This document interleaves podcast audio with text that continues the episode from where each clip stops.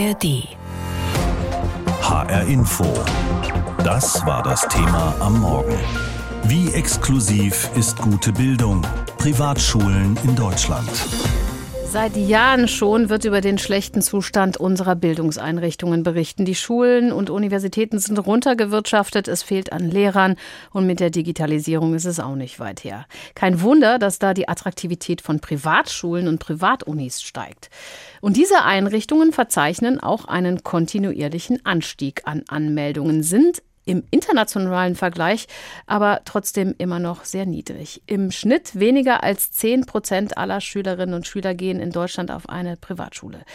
Kai Marz ist Bildungsforscher, Professor für Soziologie mit dem Schwerpunkt Bildungssysteme und Gesellschaft an der Uni Frankfurt und am Leibniz-Institut für Bildungsforschung und Bildungsinformation. Ich habe eben mit ihm gesprochen und wollte von ihm wissen, sind Privatschulen elitäre Einrichtungen für die Kinder reicher Eltern? Ich denke, man kann das nicht so pauschal beantworten. Wir haben nicht die Privatschule, sondern die Privatschulen unterscheiden sich in ihrer Struktur, in ihren Angeboten, in ihrer Größe, in der Art und Weise, wie sie Schulgeld generieren. Wir sehen aber schon, wenn wir einen Vergleich machen zwischen Privatschule und öffentlicher Schule, dass wir doch eher im Schnitt eine äh, sozial begünstigte Schülerzusammensetzung an den Schulen in privater Trägerschaft finden. Die meisten Eltern, die ihre Kinder zu so einer Privatschule schicken, die versprechen sich ja vermutlich eine Menge davon, vor allem Dingen halt ein besseres Output. Gibt es das denn? Sie haben was anderes rausgefunden, oder?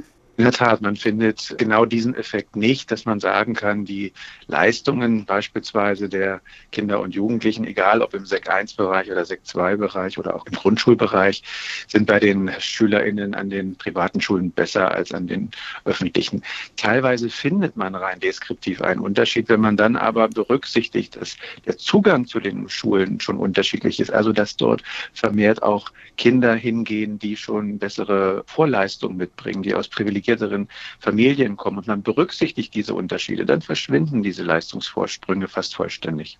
Privatschulen haben aber doch kleinere Klassen, mehr Zusatzarbeitsgruppen, eine gute Ausstattung und vielleicht auch ein angenehmes Umfeld. Der Geschäftsführer des Verbandes Deutscher Privatschulen in Hessen sagt, durch spezifische Angebote für Schüler mit Schwierigkeiten machen denn vielleicht auch welche einen Abschluss, die sonst keinen bekommen würden. Hat er Unrecht? Nein, er hat nicht Unrecht, aber ich glaube, dass die Geschichte ein bisschen breiter zu erzählen ist. Zunächst haben die Privatschulen mit einem Problem zu kämpfen, mit dem auch die öffentlichen Schulen zu kämpfen haben, aber noch in einer viel verschärfteren Weise, nämlich das ist die Suche nach entsprechendem Personal. Die Beschäftigungssituationen, Optionen äh, an den Privatschulen sind oft nicht so attraktiv wie die an den öffentlichen Schulen. An den Privatschulen kann beispielsweise nicht verbeamtet werden, sie gehören da nicht zum öffentlichen Dienst. Das heißt, da ist eine viel größere Konkurrenz. Das Beispiel, das Sie gerade gesagt haben, das ist wichtig, um zu schauen, in welchen Segmenten bieten denn private Anbieter Schulen an und sind da auch Angebote für Kinder mit bestimmten Förderbedarfen, die möglicherweise im Regelschulsystem, im öffentlichen Bereich nicht in der Weise bedacht sind. Was ist denn eigentlich mit privaten Schulen, zum Beispiel in kirchlicher Trägerschaft, die kein Schulgeld verlangen, die sich aber ihre Schüler sozusagen nach Leistungen aussuchen? Da wäre doch dann der Leistungsstand gleich und die Lehrkräfte könnten mit den Schülern effektiver arbeiten.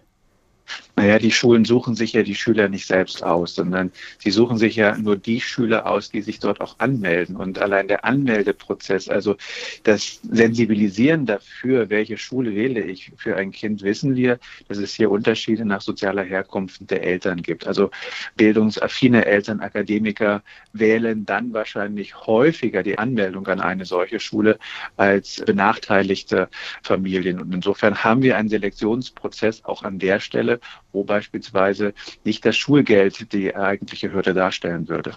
Aber wenn jetzt die Absolventinnen und Absolventen von Privatschulen eher nicht die Bildungsedite sind, dann schadet es der Bildungsgerechtigkeit doch auch nicht, wenn sich eher die finanzkräftige Einkommensschicht, die sich die leisten kann. Es schadet allerdings möglicherweise, weil sich vielleicht Gesellschaftsschichten nicht mischen? Naja, es gibt schon in den Ländern klare Vorgaben, beispielsweise wie äh, die Finanzierung der Privatschulen geregelt ist, welche Höhe das Schulgeld haben darf. Da sind wir in den Ländern und zwischen den Ländern meines Erachtens nicht transparent genug. Da gibt es auch gute Studien, die sich das Bundesland spezifisch anschauen. Denn man muss dafür Sorge tragen, dass überhaupt jedes Kind eine Privatschule besuchen kann. Dass es bestimmte Schulen gibt, die dann teilweise auch astronomische Schulgeldhöhen haben die verwerfen unser Bildungssystem nicht. Wir müssen eher an einen anderen Punkt noch hinschauen, meines Erachtens. Wir haben gerade im Grundschulbereich in den letzten Jahren eine Entwicklung, dass wir von einem Ausbau der Schulen in privater Trägerschaft sprechen müssen. Und äh, wir haben Regionen, insbesondere in bestimmten Ballungsgebieten, in denen jedes dritte und teilweise in einigen sogar jedes zweite Kind auf eine Grundschule in privater Trägerschaft geht. Und da wird es meines Erachtens wirklich grenzwertig, weil die Schule und gerade auch der Grundschulbereich steht unter dem besonderen Schutz des Staates. Und wenn wir da ein Drittel oder die Hälfte der Kinder nicht mehr in öffentlichen Schulen haben, dann haben wir möglicherweise ein Problem. Auf der anderen Seite sieht man aber auch, dass die privaten Schulen überhaupt erst für ein nötiges Angebot an Schulen sorgen, um eine Schulversorgung aufrechtzuerhalten. Also es ist eine Entwicklung, auf die wir auch in den nächsten Jahren im Schulbereich, gerade im Grundschulbereich meines Erachtens besonders schauen müssen. Das ist die Einschätzung von Karl Marz. Er ist Bildungsforscher, Professor für Soziologie mit dem Schwerpunkt Bildungssysteme und Gesellschaft an der Uni Frankfurt und am Leibniz-Institut für Bildungsforschung und Bildungsinformation. Wie exklusiv ist gute Bildung Privatschulen in Deutschland? So haben wir das Thema heute Morgen in HR Info überschrieben. Die Zahl der Privatschulen und privaten Universitäten steigt in Hessen seit Jahren kontinuierlich. Im letzten Jahr gab es 185, das heißt in den letzten zehn Jahren sind 30 neu dazugekommen. Auch die Zahl der Studierenden und Schüler ist in den letzten Jahren stark gestiegen und so wird das Ganze zu einer Art aufstrebendem Wirtschaftszweig. Ursula Mayer mit Einzelheiten. Modern eingerichtete große Lehrräume, viele kleinere Räume für Lerngruppen, eine eigene Kantine und ein gemütliches Café. Der Unicampus der Frankfurt School sieht einladend aus. Die Studierenden sind von der privaten Universität begeistert. Das Klima ist extrem angenehm. Weil die Klassen auch nicht so groß sind wie vielleicht an anderen Unis. Und die Professoren können mehr auf einen eingehen und das hilft einem Dafür müssen die Studierenden pro Semester ein paar tausend Euro zahlen. Trotzdem würden sich in den letzten Jahren immer mehr anmelden, meint Sabrina Schaller, die hier für das Zulassungsverfahren zuständig ist. Wir merken auch, dass immer mehr Studierende eine private Hochschule inzwischen in Betracht ziehen. Das heißt, die Studierenden werden immer offener für äh, Bildung zu zahlen. Angesichts der großen Nachfrage entstehen immer mehr private Hochschulen. In den letzten zehn Jahren ist in Hessen die Zahl von 15 auf 23 gestiegen. Und dort studieren knapp 37.000 junge Menschen. Das waren etwa 20.000 mehr als zehn Jahre zuvor. Damit würden gerade im Hochschulbereich private Einrichtungen immer wichtiger, sagt Axel Plünicke, Bildungsexperte beim Institut der deutschen Wirtschaft. Jeder siebte Studierende ist an einer privaten Hochschule eingeschrieben. Dabei muss man aber auch berücksichtigen, das sind vor allen Dingen private Fachhochschulen. Und da können wir sagen, sie ermöglichen es vor allen Dingen, Beruf und Studium zu verbinden durch Fernstudium, duales Studium, Teilzeitstudium. Das alles bietet zum Beispiel die Hochschule Fresenius, die ihre bundesweite Zentrale im hessischen Idstein hat. Die Studiengebühren betragen pro Monat bis zu 850 Euro. Bei berufsbegleitenden Studien übernehmen Arbeitgeber in vielen Fällen einen Teil. Darüber hinaus gibt es Stipendien und finanzielle Hilfen für soziale Härtefälle. Bildungsexperte Axel Plünicke. Insgesamt dürfte sich die soziale Zusammensetzung der Studierenden an den privaten Hochschulen und den öffentlichen Hochschulen gar nicht so stark unterscheiden. Es gebe einkommensschwache wie wohlhabende, verschiedene Nationalitäten oft einen leichten Frauenüberschuss. Ähnlich sieht es bei den privaten Schulen aus, von denen es in Hessen aktuell 162 gibt, mit insgesamt rund 50.000 Schülern. Dazu zählt die Formsschule Frankfurt, die zu einem Netzwerk von Schulen gehört. Geschäftsführer Alexander Thoms. Dahinter steckt natürlich eine Aktiengesellschaft als Trägergesellschaft, aber wir sind gemeinnützig hier vor Ort. Das bedeutet, das erwirtschaftete Geld fließe wieder in den Schulbetrieb. Hinter anderen privaten Schulen und Universitäten stehen beispielsweise Kirchen, Stiftungen und Vereine mit teilweise sehr unterschiedlichen Konzepten. Sie legen meist Wert darauf, dass sich die Einrichtungen auch finanziell rentieren.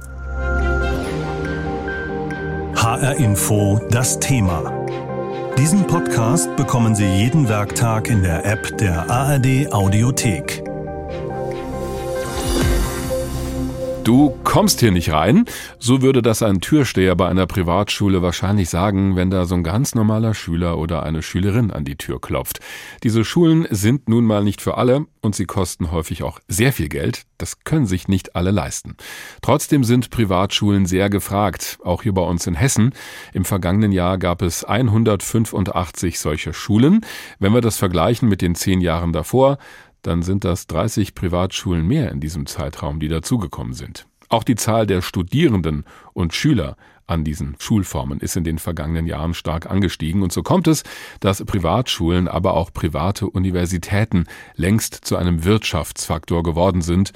Sieht ja oft auch schick aus. Modern eingerichtete große Lehrräume, viele kleinere Räume für Lerngruppen, eine eigene Kantine und ein gemütliches Café.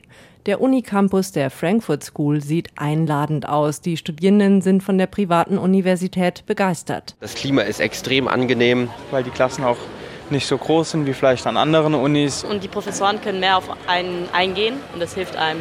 Dafür müssen die Studierenden pro Semester ein paar tausend Euro zahlen. Trotzdem würden sich in den letzten Jahren immer mehr anmelden, meint Sabrina Schaller, die hier für das Zulassungsverfahren zuständig ist. Wir merken auch, dass immer mehr Studierende eine private Hochschule inzwischen in Betracht ziehen. Das heißt, die Studierenden werden immer offener für äh, Bildung zu zahlen. Angesichts der großen Nachfrage entstehen immer mehr private Hochschulen.